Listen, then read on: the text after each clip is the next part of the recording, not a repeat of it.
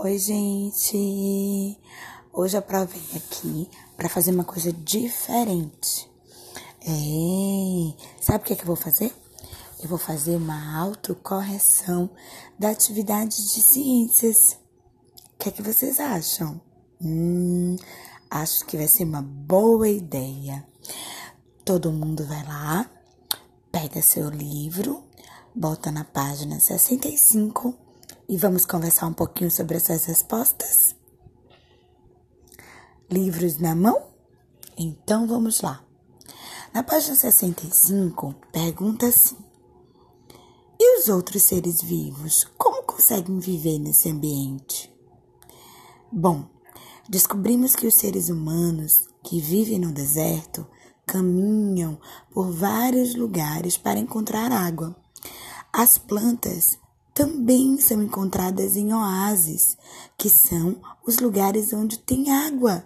É isso mesmo.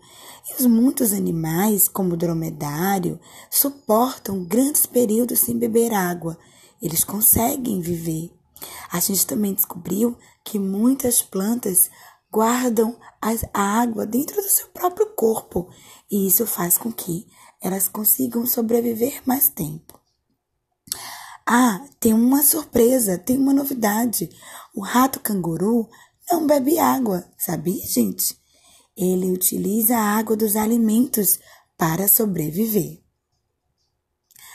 A pergunta de baixo diz assim: Existe deserto com temperaturas muito baixas? Sim, alguns desertos são bem frios, principalmente à noite, como o deserto do Atacama. Atividade 3.